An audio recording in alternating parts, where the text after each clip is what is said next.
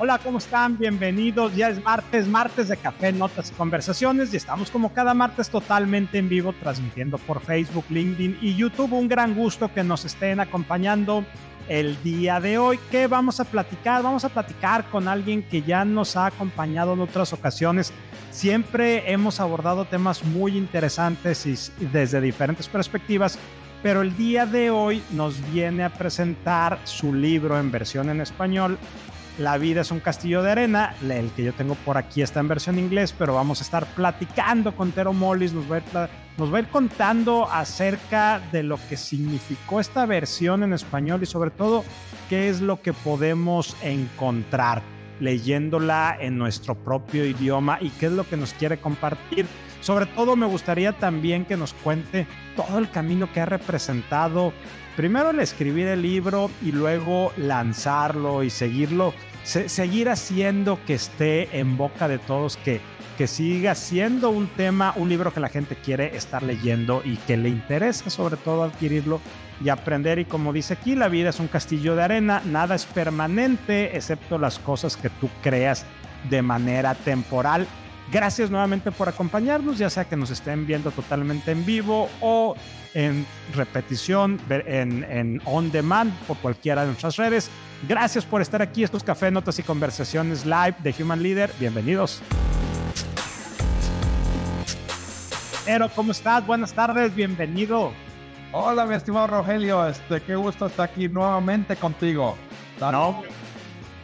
Salud por acá, muchas gracias por estar aquí el día de hoy. Hacía ya, ahorita que me estaba sirviendo esta cerveza hace un ratito, estaba pensando que ya tenía varios episodios, quizá toda esta temporada que no tenía el gusto de tomarme una cerveza mientras estábamos platicando. Entonces me da mucho gusto que prácticamente cuando ya estamos en los últimos episodios de esta temporada, ya estamos cerrando nuestra séptima temporada, sea con una cerveza y con un libro.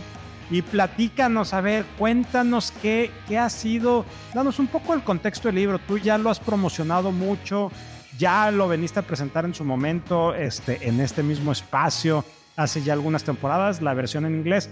Pero ahora cuéntanos qué significó hacer esta traducción y cómo te ha ido, qué, qué, qué has vivido desde que se hizo el lanzamiento original hasta ahorita, ediciones. Vamos a darle un, una buena repasada con, con cerveza a este tema, Tero. Muy bien, muchas gracias. Aquí ajustando cámara todavía, pero este. Pues sí, digo, como bien saben, Rogelio, pues tú, digo, escribí ya la primera versión del libro en inglés ya hace tres años. Y, este, y pues digo, fue una, un, proceso interesante eso de escribir y, todo, pero pues ya con, el, con los años de experiencia y ya estoy viviendo aquí en México, pues la gente me decía, oye, quiero leerlo en español, ¿no? ¿Podrías, por favor, por favor, sacarlo en español? Y pues motivado por eso, pues lo traduje y sin mayores planes como tal de a ver qué, qué sale de eso. Pero ya que lo traduje, pues me abrió más puertas, es decir, pude acercarme a editoriales eh, hispanoparlantes por primera vez y pues ahí estaba el, el, el truco, porque pues en, en inglés el, mercado de la literatura mundial es muy competida y es muy difícil hacer, hacer tu marca, ¿no? O establecerte. Pero en caso de pues español era muy, muy diferente y pues siendo extranjero y siendo con un tema que, que poco se, se populariza en, en, los textos, digamos, en México, pues me abrió muchas puertas y tuve la fortuna, eh, gracias a mi agente literario Page, pude acercarme a Editorial Urano, quien leyeron mi manuscrito, dijeron, lo amamos, lo vamos a publicar y wow, yo dije, es un bucket list gigantesco y, un gran logro de que me, me, enorgullece, me hace muy feliz. Y pues... Oye, déjame, déjame, te digo, déjame interrumpirte, por favor. Felicidades, ¿eh? No, no es algo menor definitivamente pasar de autopublicarte a que ya, a que ya te publiquen. Es, es todo un reto, en español lo es, en inglés por lo que nos dices mucho más. Entonces, eh, con todo y que pudiera ser un poco más sencillo en apariencia en español, no deja de ser un gran reto y un gran logro. Felicidades, Tero. Rogelio, mil gracias viniendo de ti, especialmente te lo agradezco un millón. Eh, este, y realmente sí, y, y, lo más curioso fue que yo dije, pues traducir es fácil, ¿no? Yo he traducido muchas cosas a través de la vida y dije, pues traducir mi propio libro, qué tan difícil puede ser, ¿no? Pero no manches la odisea que me eché, porque me di cuenta que cuando, cuando pones este, frases en inglés como no pun intended, Yo dije, ¿cómo lo traduces al español? O sea, no tiene ningún sentido y no hay una forma igual de expresarlo. Y cuando cambias una frase, luego te das cuenta que el párrafo anterior ya no tenía sentido porque el chiste era tal frase, tal palabra. Y eso era pues realmente reescribir todo el libro. Entonces, una odisea completa, pero muy, muy maravilloso. Y entonces yo lo considero, la gente me dice, pues oye, has escrito solo un libro en dos idiomas, pero para mí casi cuenta como dos libros separados. A ver, déjame te digo, yo creo que hace aproximadamente año y medio, dos años, nos estuvo acompañando aquí la que, una gran persona, la que en aquel entonces era la presidenta de la Asociación de Traductores de Libros, no me acuerdo ahorita precisamente el nombre de esta asociación en México, pero es todo un arte hacer una traducción.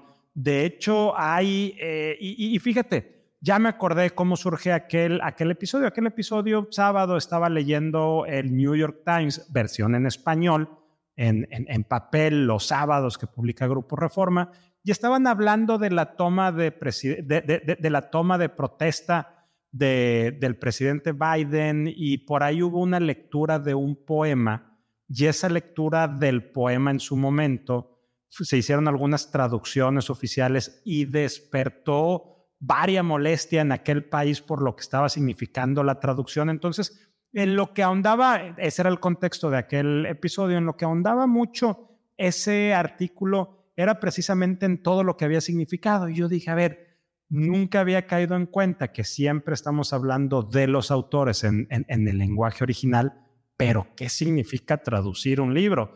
A ver, si cuando estamos hablando el mismo idioma, no es lo mismo hablar el español mexicano que el colombiano o el chileno. Ya hay veces que tienes que dar contexto de lo que estás hablando.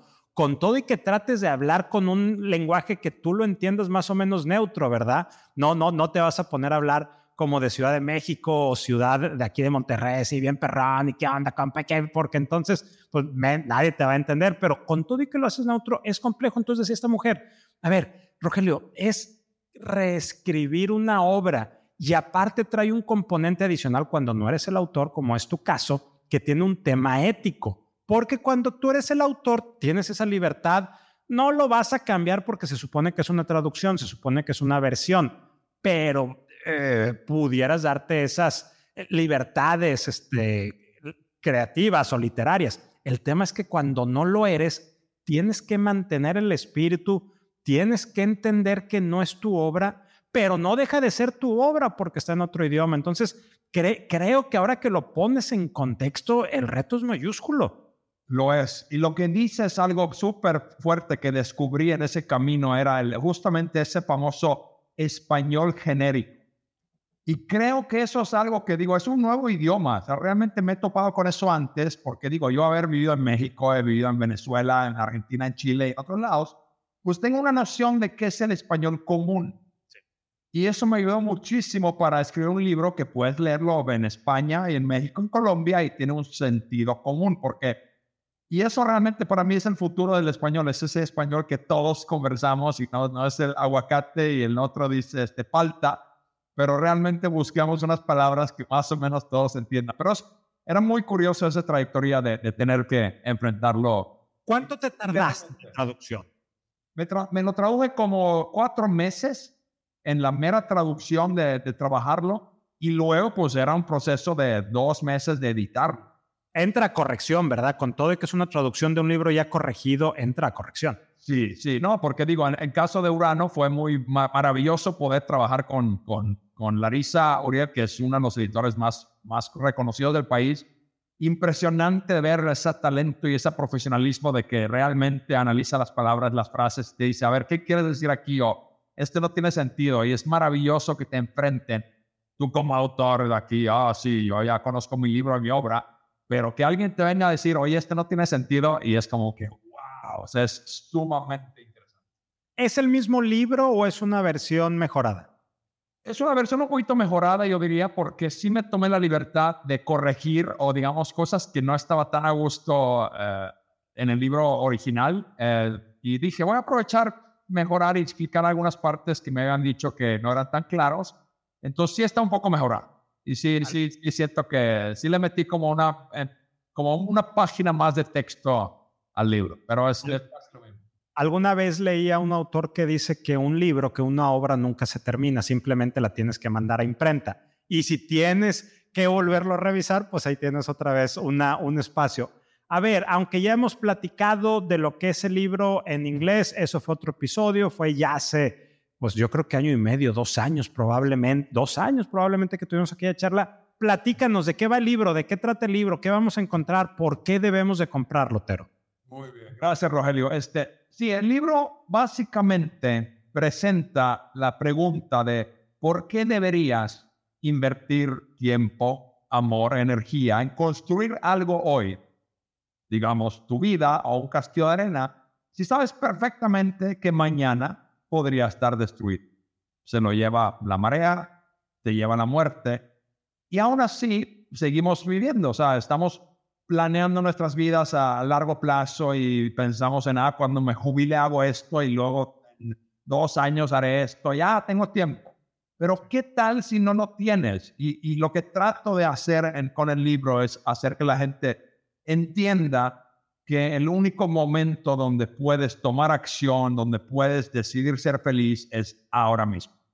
Y eso, pues, es una frase muy fácil de decir, pero si lo empiezas a escarbar y analizar a profundidad, híjole, abre todas estas maravillosas preguntas que luego te ayudan a llegar al autoconocimiento y por ende a la felicidad.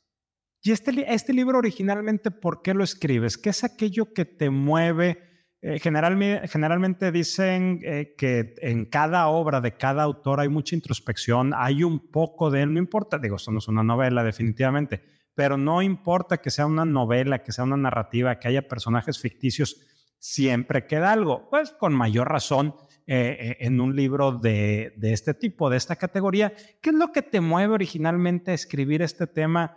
De, yo empiezo a conectar con el tema del bienestar, del disfrute, de la felicidad, del aquí, del ahora. ¿Qué es lo que te mueve? ¿Qué es eso que un día dice, ah, caray, tengo que escribir sobre esto? Fíjate que fue un proceso muy gradual, es decir, no fue un día dije, ah, voy a hacerlo, simplemente fue pláticas. Yo, yo, yo encontré esta filosofía mía a través de las conversaciones conmigo, con mis amigos, con la vida, día a día, tras año tras año, preguntando cosas, cuestionando cosas y dándome respuestas.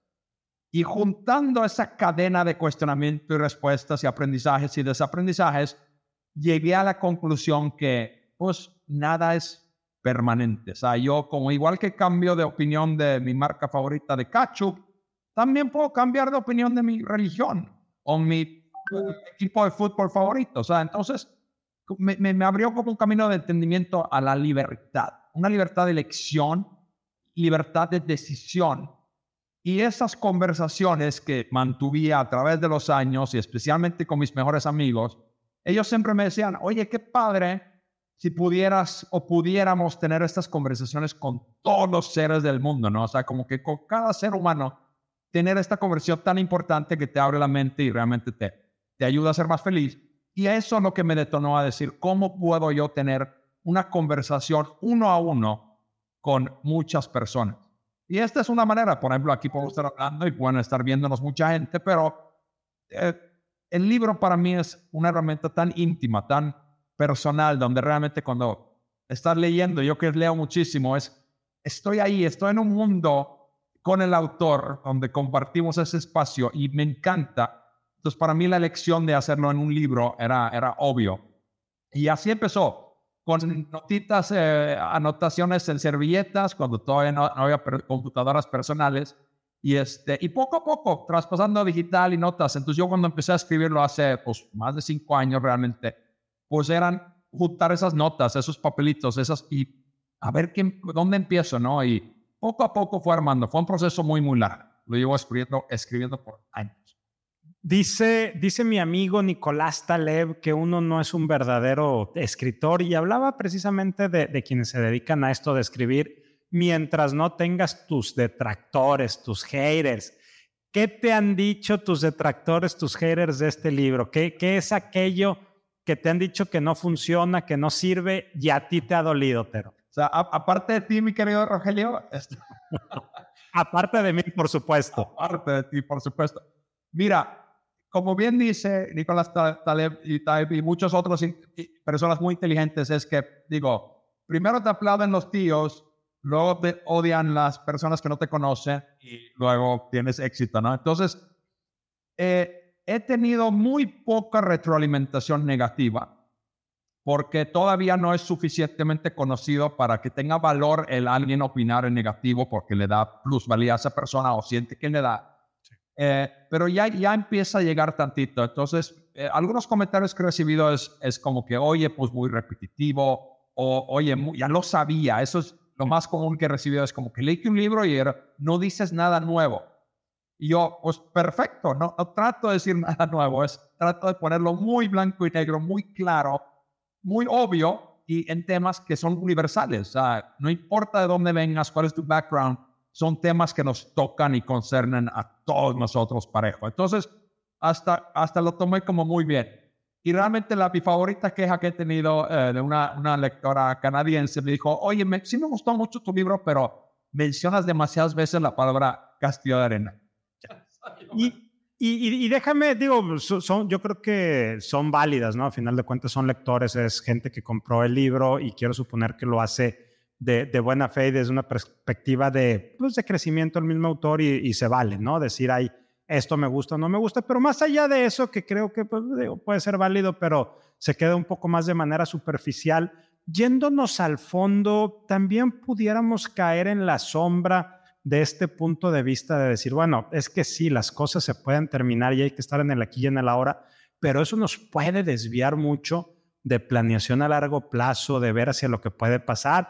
Me pongo a pensar en temas políticos, en temas de pensiones, en temas de jubilaciones, gente en el país que está llegando a la edad donde tiene que retirarse, donde económicamente ya no va a ser eh, generador de, ingresos y, lo que antes se llamaba el YOLO, ¿no? Este, pues si me lo merezco porque solo se vive una vez. Entonces, ¿cómo equilibramos y sobre todo desde una perspectiva filosófica, pero filosófica de lo que tú has ido creado, creando y entendiendo, Tero. ¿Cómo equilibramos esos dos mundos? Muy bien, y muy valiosa pregunta, porque uno puede filosofar y hablar, pero si no practicas lo que hablas, pues digo, es solo una otra opinión más, otra teoría más, ¿no? Este, yo sí, yo sí vivo lo que digo, es decir, yo vivo en el momento en el sentido que no confío en una pensión.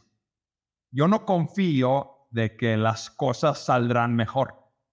Yo confío en que si yo no hago algo, si yo no tomo acción hoy, nada va a mejorar mañana. Entonces, aunque tengas planes a largo plazo, y no hay nada malo en eso, pero confiar ciegamente en ese plan, para mí eso es un gran peligro porque se te olvida el momento.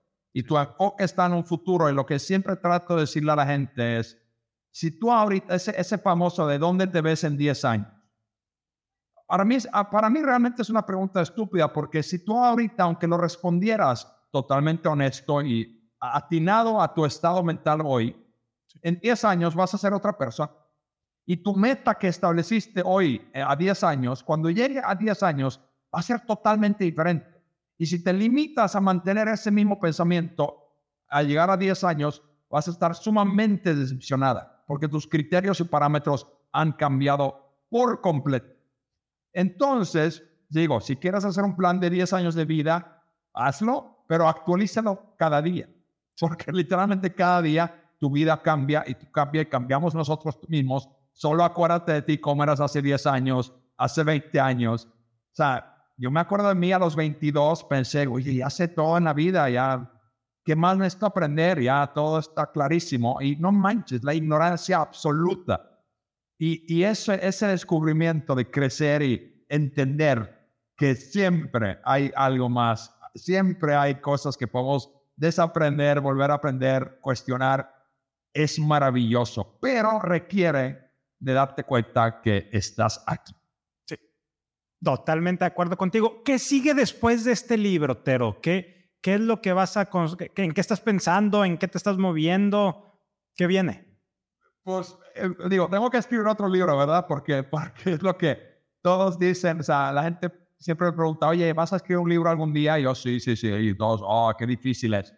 Y luego te empiezas a escribir el primer libro, este, y sí, es una chinga.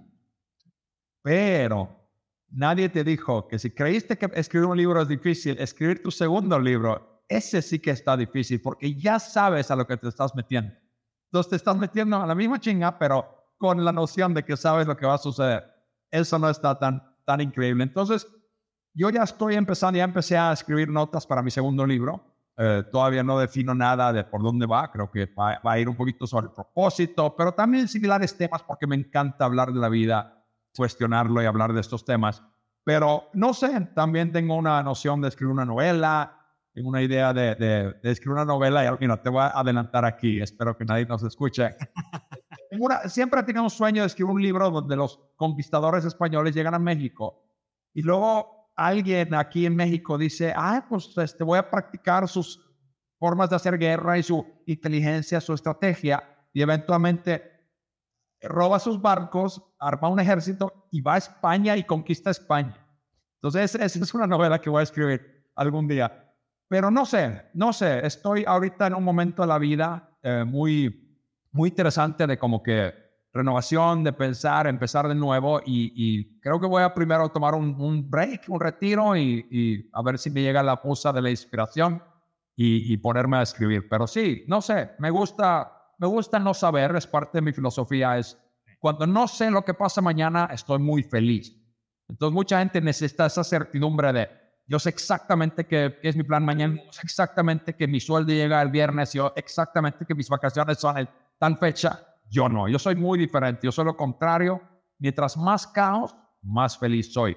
Pero, como cualquier filosofía, hay que buscar uno que te sirve a ti y no solamente copiar los de nosotros. Pero ¿dónde podemos, digo, aquí estamos viendo que en Amazon lo podemos conseguir, ¿dónde más lo podemos conseguir localmente y dónde podemos ir a, sé que tú lo estás promocionando mucho y estás yendo a muchos lugares, ¿dónde pudiéramos pues también encontrar lo que estés tú y poder platicar contigo acerca del libro? Gracias. Este, mira, obviamente sí, en Amazon eh, a nivel mundial lo encuentras en, aquí en México también en Amabook, es otro, otro tipo de Amazon local, muy padre. Eh, está en eh, todos los Gandhis y todos los Sanborns a nivel nacional. Está en varias librerías grandes. Este Gonville está en, aquí en Monterrey, está en, en Publiarte, está en Iztaccíhuatl, en mucho en la Mexicana. Entonces, muchas librerías ya lo tienen, pero Gandhi, pues seguro lo tiene. Y, este, y voy a presentarlo ahorita el jueves 29 de junio en Plaza Fátima, Centro Cultural Plaza Fátima. Lo voy a presentar ahí el libro. Todos bienvenidos. Un evento abierto. Y, este, y luego, luego lo voy a presentar el 7 de julio en Gandhi, Monterrey también. primero jueves de la siguiente semana, Plaza Fátima, ¿a qué horas? El 29, falta creo que pues semana y media, dos semanas, este jueves a las 8 de la noche en Plaza Fátima. Y luego el 7, el viernes 7 de julio en Gandhi, Monterrey, en el sucursal principal. Ahí lo voy a estar presentando. Y este, pues idea es pues, hablar del libro tantito, pero pues convivir, compartir, brindar un buen vinito, algo. Este. Entonces, todos bienvenidos. Con mucho gusto ahí lo. Pero antes de irnos, ¿qué nos quieres dejar de este libro? ¿Qué recomendaciones? ¿Qué grandes conclusiones? ¿Cuál es esa frase final con la que nos empezamos a despedirte? Muy bien. Pues les quiero invitar a considerar, hablamos mucho de vivir en el presente y del mindfulness y todos estos temas, pero el presente, les dejo de tarea entender qué es el presente. Y si lo piensan un segundo van a darse cuenta que el presente es el milisegundo de lo que acaba de pasar y lo que va a pasar. Entonces el presente realmente no existe. Y esa noción, let it blow your mind, piénsenlo y ustedes tienen derecho de expandir su presente. No hay regla, nadie te dice cómo está eso, tú puedes definirlo. Entonces, expande, los invito a expandir su presente para que permitirlos vivir a una velocidad más lenta, de tener chance de corregir errores que acaban de hacer y prepararte mejor para el futuro. Lo que no conoces, pero si lo expandes tantito, vas a estar mucho más tranquilo. Los dejo con esa tarea. Obviamente lean el libro y con mucho gusto y lo mejor de todo es que lo pueden leer en inglés, lo pueden leer en español, como se sientan más cómodos. Pero muchas gracias, como siempre, agradecidos de que nos estés acompañando, de que selecciones esta plataforma para presentar esta iniciativa, este proyecto que has estado trabajando. La verdad es que muy honrados. Gracias también a ustedes por acompañarnos. Ayúdenos a compartir este episodio. Sigamos impulsando a los escritores locales a los escritores este, adoptados aquí en México. Yo decía los escritores mexicanos, pero no. No eres, no eres mexicano de nacimiento, pero eres adoptado. ¿Eres ya mexicano? Todavía no, ¿verdad? Sí, ya desde hace ocho años nacionalizado mexicano. legalmente eres tan mexicano como un nacido aquí, pero ya puedes jugar con la selección mexicana, ya puedes, ya puedes debutar, ya es un buen momento. Muchas gracias. Muchas gracias por estar aquí. Gracias a ustedes. Si nos están viendo en vivo, si nos están viendo on demand, nos vemos la siguiente semana. Tero, te mando un muy fuerte abrazo. Gracias, Rogelio. Gracias a todos.